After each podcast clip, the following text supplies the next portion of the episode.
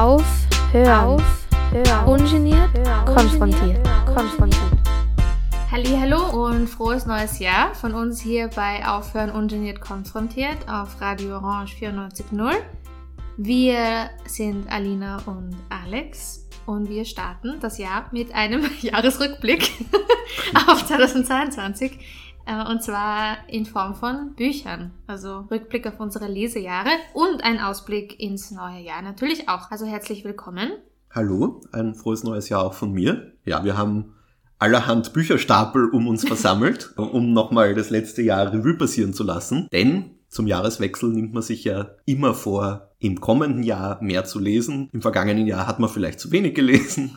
Ähm, Wie immer. aber es schaut eigentlich ganz gut aus. Ja, ich finde auch. Also. Vor allem du warst brav letztes Jahr. Ich war brav. Braver als die Jahre davor auf jeden Fall. Aber es war auch so mein Ziel. Naja, es könnte mehr sein, aber. es kann nicht, immer mehr sein. Ja, ich bin nicht unzufrieden. Ziel erreicht. Das kann man ja auch mal festhalten, auch für alle HörerInnen. Lina ja. hat sehr brav gelesen. ja, ich meine, ich habe kein konkretes Ziel. Es gibt ja diese Leute, die dann sagen, ja, ich lese dieses Jahr 100 Bücher. Das ja. ist schon sehr, sehr viel. Aber so 50 Bücher oder so jeden Monat zwei Bücher, das finde ich schon arg. Ja, solche Ziele würden mich sehr unglücklich machen. ja, das ist stressig. Ich will genau. ja auch Gen zum Genuss lesen. Weil Ziele, die man dauernd im Kopf haben muss, das ganze Jahr, die stressen einen dauernd. Das Nein. würde ich nicht wollen. Also mich viel zu verpeilt dafür. Ich habe ja nicht einmal gewusst, welche Bücher ich eigentlich gelesen habe letztes Jahr. Also nicht bei allen, war ich mir halt nicht sicher. Ich habe ich hab ja irgendwie keine Liste oder ja, aber gut, dass wir das nochmal rekapitulieren. ja, Jetzt ey, dadurch. Es, war, es war super. weil ich habe ich hab sogar solche Apps, wo man das so eintragen kann, aber da bin ich nicht so, so brav dabei. Also da tue ich manchmal irgendwas nachtragen und so. Es hat mir jetzt ein bisschen geholfen, um zu sehen, was ich schon gelesen habe. Und auf Instagram poste ich manchmal Sachen und dann habe ich ein bisschen einen Überblick, aber eigentlich war das jetzt nicht so einfach. Aber es ist nicht so wichtig. Nee. Das überprüft eh kein Mensch. Ja, und Jahre sind ja Konvention.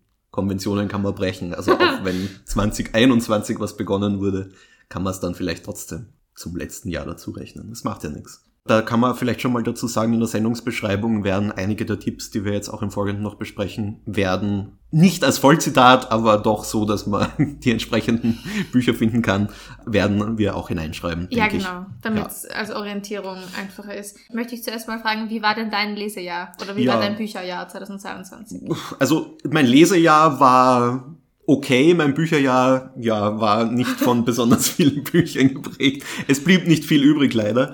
Ähm, weil ich habe im vergangenen Jahr zwar viel gelesen, aber halt viel für die Uni, sehr mhm. äh, paperlastiges Lesen, was auch nicht immer wirklich Spaß macht.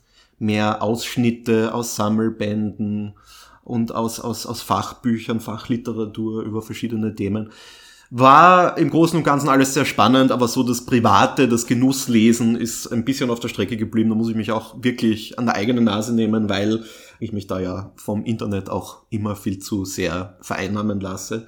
Aber äh, ja, war nicht so berühmt, muss ich sagen. Also ich habe schon das eine oder andere gelesen, aber es ist eigentlich erst jetzt ich sag mal, im letzten Jahresviertel wieder etwas mehr geworden. Vor allem habe ich das ganze Jahr auch kaum Bücher gekauft.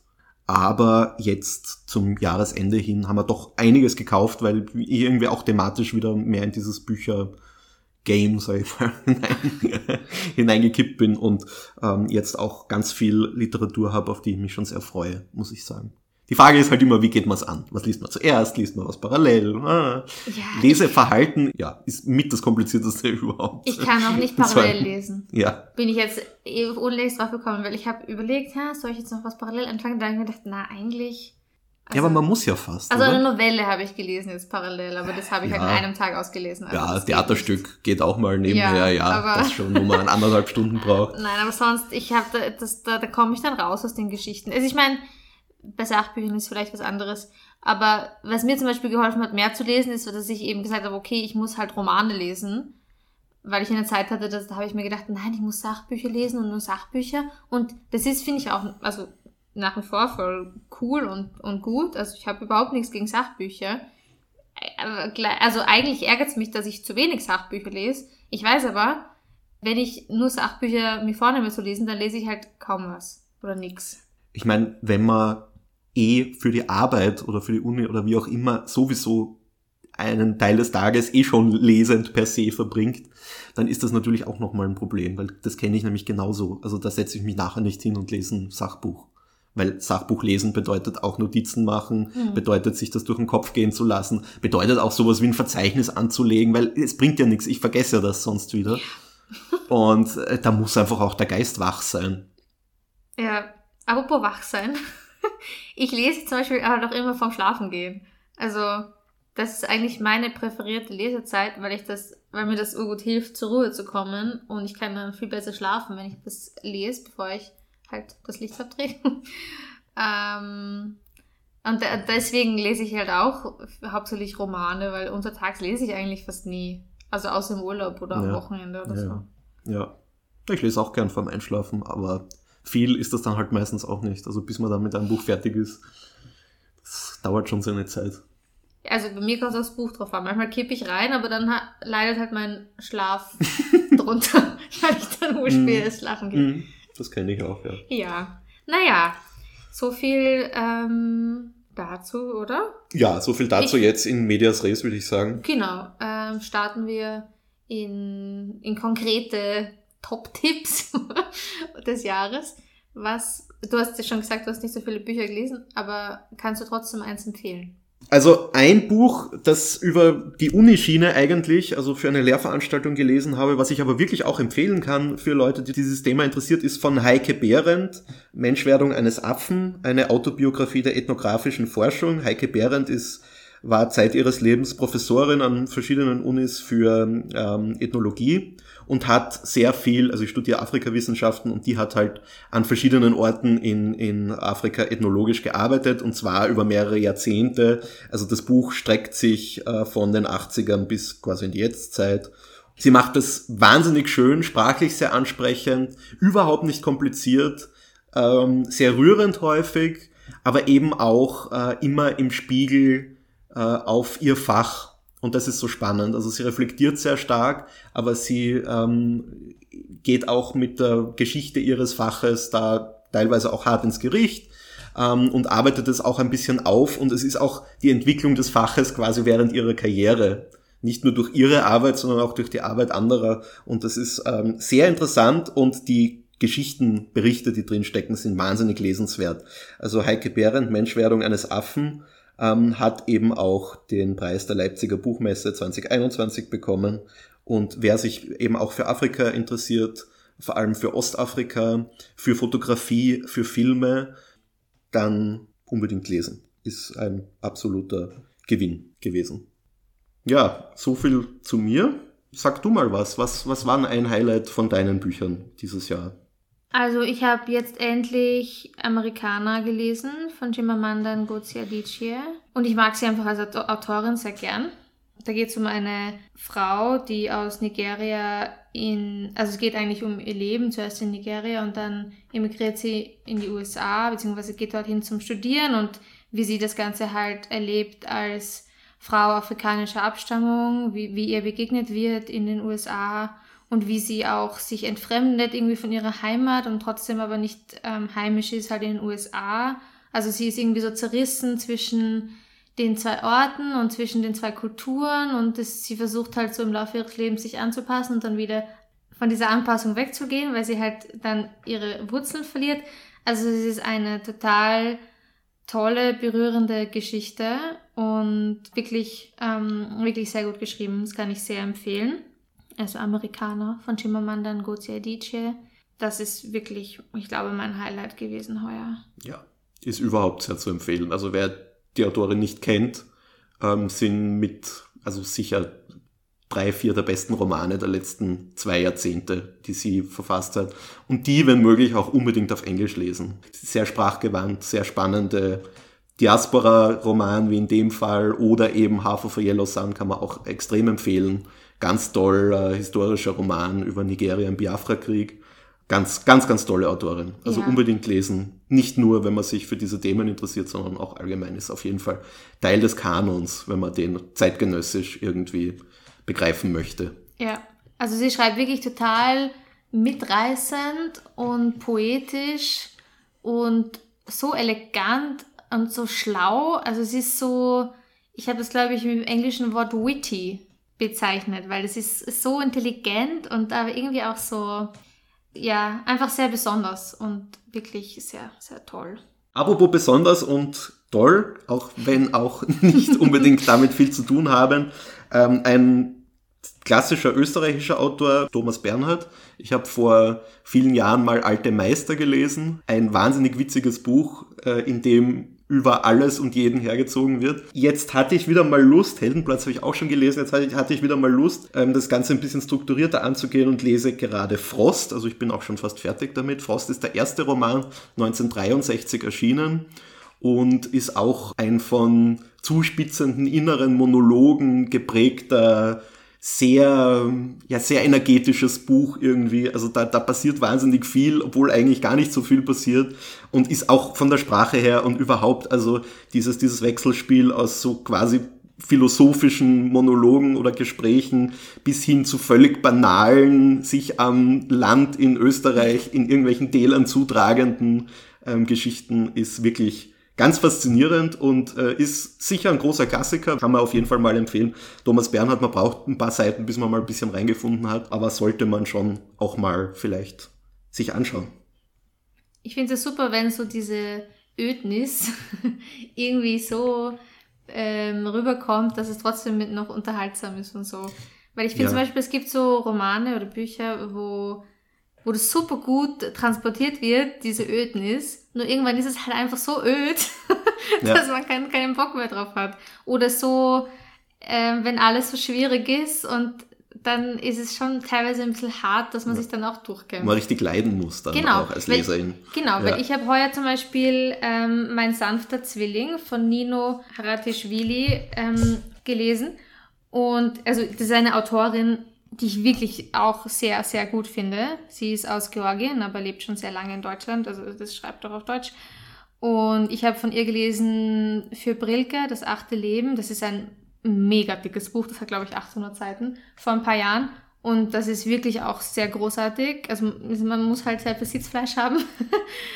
genau, aber was ich sagen wollte ist, dass mein sanfter Zwilling ähm, auch mega gut geschrieben ist und es ist eine wirklich total spannende Geschichte und es passiert total viel und man, man kann das sehr schnell durchlesen, weil es sehr spannend ist. Aber es ist schon sehr belastend irgendwie und düster gewesen. Mhm. Und ich habe das als Urlaubslektüre mitgenommen. Und, und das war irgendwie nicht so das smarteste Move, weil ich habe nämlich auch mitgehabt On Earth We're Briefly Gorgeous von Ocean Wong.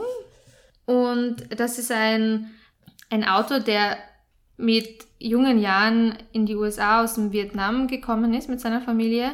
Und in dem Buch geht es auch um einen Mann vietnamesischer Abstammung, der halt auch mit, glaube ich, fünf oder so nach, in die USA gekommen ist und homosexuell ist und wie so sein Aufwachsen ist. Und das ist auch sehr hart gewesen. Also da habe ich mich schon durchkämpfen müssen, muss ich sagen. Mhm. Es ist ein wirklich gutes Buch, aber sehr tough eben auch. Und dann habe ich mir eben gedacht, es war vielleicht nicht so schlau, zwei irgendwie harte Geschichten in den Urlaub mitzunehmen. Das war jetzt nicht so fröhlich.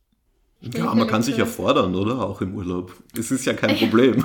eh, und, und bei dem Buch ist mir zum Beispiel aufgefallen, bei On Earth We're Briefly Gorgeous, äh, dass ich sehr schnell lese und dass ich, dass ich dann irgendwie nicht mehr mitbekomme, so gut, wenn Bücher sehr kompliziert sind, was eigentlich passiert. Und dann muss ich das hundertmal lesen, damit ich check, was passiert. Dann denke ich mir, hätte ich es einmal gescheit gelesen, wäre das nicht passiert. Aber wie ist das bei dir eigentlich? Liest du, liest du sehr schnell, würdest du sagen, oder liest du eher langsam? Na, also ich lese eigentlich eher langsam. Also ich bemühe mich manchmal bewusst etwas schneller zu lesen. Mhm. Aber ich bin eigentlich, ja, ich weiß nicht, das ist jetzt eine, eine große Wertung, aber es ist, ich bin eher so genusslesend, glaube ich. Also ich, ich, ich lese schon gern langsam und versuche auch so gut, also ich möchte schon verstehen, was dort steht und ich möchte irgendwie auch alles mitnehmen. Manchmal ist es vielleicht ein bisschen zu viel des Guten und manchmal geht das auch gar nicht. Also bei Thomas Bernhard zum Beispiel geht das gar nicht. Da muss man schauen, dass man einen gewissen Flow hineinbringt, weil sonst wird man irgendwann komplett irre. ähm, aber äh, ja, da muss man einfach den Mut vielleicht zur Lücke haben. Aber, aber sonst eher langsam. Also ich habe Leute gekannt schon, die sehr schnell lesen konnten. Ich bin niemand, der sehr schnell lesen kann. Aber auch nicht will. Ich will auch nicht schnell lesen. Ich lese gern langsam. Ich, ich weiß nicht, also ich meine, ich, ich kenne Leute auch, die viel schneller lesen als ich. Und das ist manchmal ein bisschen gruselig. Jetzt haben wir schon ganz viel darüber geredet, was wir schon gelesen haben oder gerade dabei sind. Ich lese übrigens gerade Maria malt von Kirstin Breitenfellner. Da geht es um Maria Lasnik, ähm, eine Malerin, österreichische, die mittlerweile schon verstorben ist seit ein paar Jahren, aber das gefällt mir auch sehr gut. Aber es ist irgendwie eigenartig, weil es sind so kurze Sätze. Also ist mir gestern irgendwie aufgefallen. Absichtlich oder? Ja, ja, bestimmt absichtlich. Ja. Also das ist irgendwie so ähm, ungewohnt, weil ich meine, dass es so kurze Sätze sind, finde ich, ist manchmal, also ist nicht so üblich. Und es ist jetzt auch keine Biografie, sondern es ist schon ein Roman und es geht halt um ihr Leben. Und jetzt bin ich da, weil ich vorher auch das mit der Ödnis angesprochen habe, ich bin jetzt so bei, circa bei der Hälfte und es ist halt ein mega zacher, öder Abschnitt im Leben von Maria Lasnik gewesen. Und das ist auch echt ein bisschen zart, jetzt ja. da durchzuhalten. Soll sich auch öd anfühlen. ja, voll. Nein, aber ähm, kommen wir vielleicht jetzt zum Ausblick. Ja. Du, was, was würdest du gerne jetzt 2023 lesen? Also 2023 will ich viel lesen. Wir können ja in einem Jahr dann reden, was daraus geworden ist. Oder mal irgendwie einen Zwischenaufriss machen zur yes. Mitte des Jahres. Ich mache es kurz und schmerzlos. In der nächsten Zeit möchte ich lesen. Ähm, und zwar fange ich mal an, ich habe mir einen Roman besorgt, der heißt Jeder stirbt für sich allein. Der wurde mir neulich empfohlen von Hans Fallada. Ähm, und da geht's um das Berliner Leben in der Nazi-Zeit und um Widerstand so quasi von unten, um ein Ehepaar, das da eben widerständig ist ähm, gegen die, gegen die Nazi-Herrschaft. Aber auf das freue ich mich schon ganz sehr, äh, schon, schon sehr. Also jeder stirbt für sich allein. Ein Roman. Dann habe ich einen Roman vom Nobelpreisträger von 2021, Abdul Razak Gurna, der aus, also er lebt in UK, aber er kommt aus Sansibar und schreibt eben auch auf Englisch äh, ganz äh, viele äh, Diaspora-Romane, aber auch Romane, die in Sansibar spielen. Und da bin ich jetzt auch schon sehr gespannt, denn von dem wollte ich schon länger etwas lesen. Abdul Razak Gurna, der eben da den Nobelpreis auch bekommen hat, Gravel Heart heißt das Buch. Da werde ich, das werde ich auch sehr bald lesen. Genau. Was ist romanmäßig bei dir so in nächster Zeit? Ja, also ich möchte mal lesen, was man von hier aus sehen kann, von Mariana Lecki. Das habe ich mir vor ein paar Monaten gekauft. Und das ist sehr, also das wurde voll gehypt, dieses Buch. Ich glaube, eh schon vor, also 2021 oder so.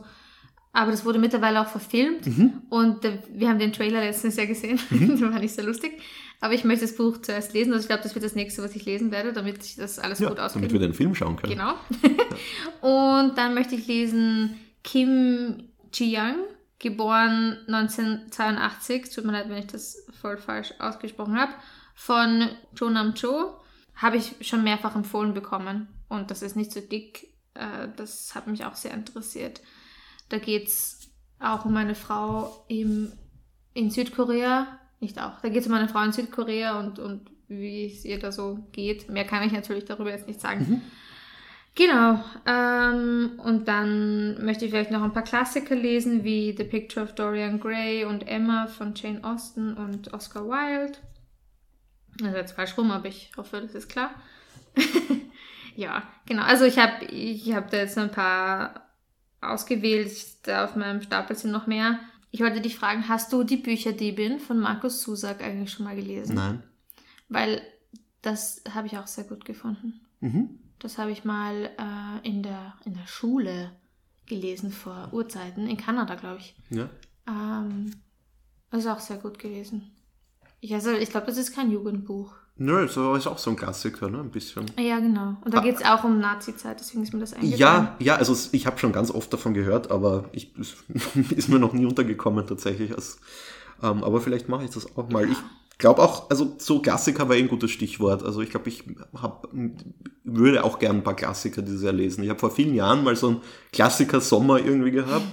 Ähm, äh, aber das würde ich auch gern. Also Thomas Bernhard möchte ich auf jeden Fall mehr lesen, Thomas Mann vielleicht auch einmal ähm, und auch äh, international ein paar, paar Sachen. Aber die habe ich jetzt noch nicht am Stapel, deswegen.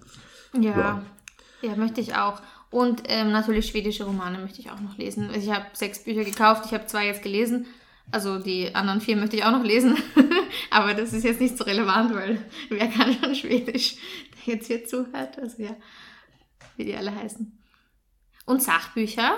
Du hast ja auch schon erwähnt, du möchtest mehr Sachbücher lesen. Ja, also Sachbücher auf jeden Fall einiges. Also ich lese gerade, beziehungsweise gerade pausiere ich, weil ich nicht so gut ähm, Notizen machen kann, weil ich gerade einen Gips habe. Aber ich äh, werde bald wieder beginnen, das habe ich schon begonnen, das äh, Buch Influencer, die Ideologie der Werbekörper von Ole Nümmer und Wolfgang M. Schmidt, die sich mit dem Influencer-Phänomen sehr kritisch und zuweilen auch böse auseinandersetzen, aber es ist ähm, sehr informativ. Ich finde, sie haben auch einen Punkt und ähm, es ist auch sehr amüsant zuweilen äh, zu lesen. Das werde ich auf jeden Fall fertig lesen. Ansonsten liegen ähm, puncto soziologisches, philosophisches liegt noch hier ähm, Judith Butler, das Unbehagen der Geschlechter, Gender Studies unbedingt, also das möchte ich unbedingt mal lesen, weil es eben ein ganz wichtiges, frühes Buch ist, ähm, aus, also feministisches Buch äh, und das, das möchte ich jetzt unbedingt mal lesen, das hatte ich nämlich schon lang ähm, auf der auf der Watchlist. Ähm, dann ein aktuelles Buch zu einem aktuellen Phänomen, das heißt Alternative Fakten von einem jungen Soziologen aus Deutschland, Nils Kumka,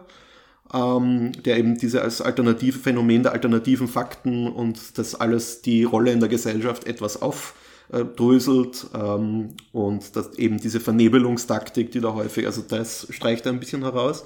Ein Buch, das wir letzten, in der letzten Sendung schon äh, zu Rate gezogen haben, die Ent zur Entstehung einer ökologischen Klasse von Bruno Latour und Nikolai Schulz.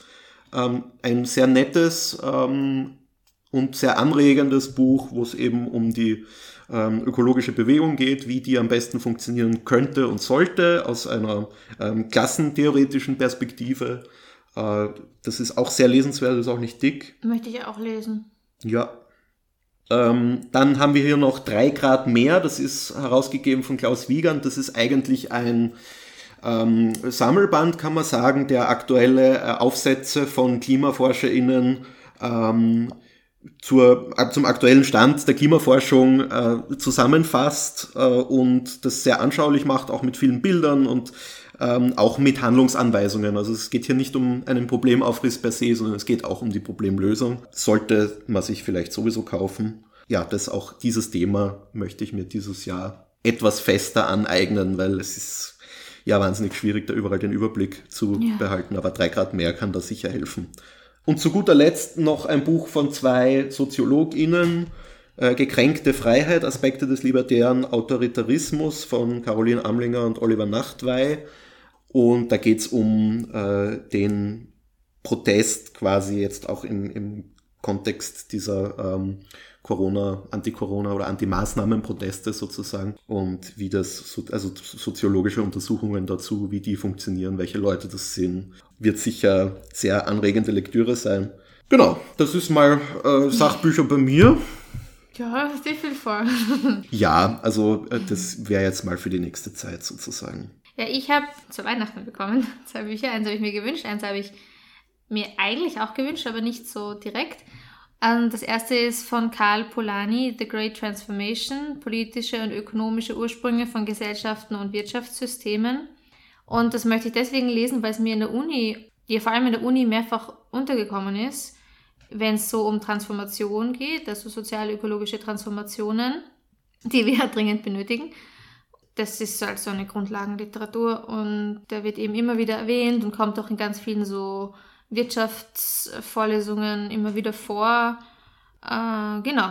Und ich bin sehr gespannt, mehr zu lernen ja. über sein Werk. Ganz großer sein. Klassiker, auch genau. aus den 40ern muss man vielleicht dazu sagen, ja. wo schon damals ähm, die Wirtschaftsweisen und die ausbeuterische oder die weltausbeuterische Wirtschaftsweise damals schon sehr stark äh, kritisiert wurde und ja, auch bis heute viel Gültigkeit hat.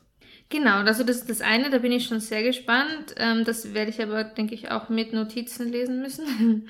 Und das andere, das ist vielleicht ähm, mehr so populärwissenschaftlich geschrieben, äh, von Thomas Piketty, eine kurze Geschichte der Gleichheit, weil ich mich auch in letzter Zeit viel ähm, mit so Gleichheit, Ungleichheit also eigentlich mit Ungleichheit und äh, auch äh, unserem Wirtschaftssystem und diese ganzen ähm, Kapitalismus betreffenden Themen beschäftigt habe. Also ein, ein Podcast, den ich sehr empfehlen kann, ist Jung und Naiv. Da sind immer wieder sehr interessante Leute zu Gast. Und da habe ich in letzter Zeit sehr viel gehört und viel gelernt.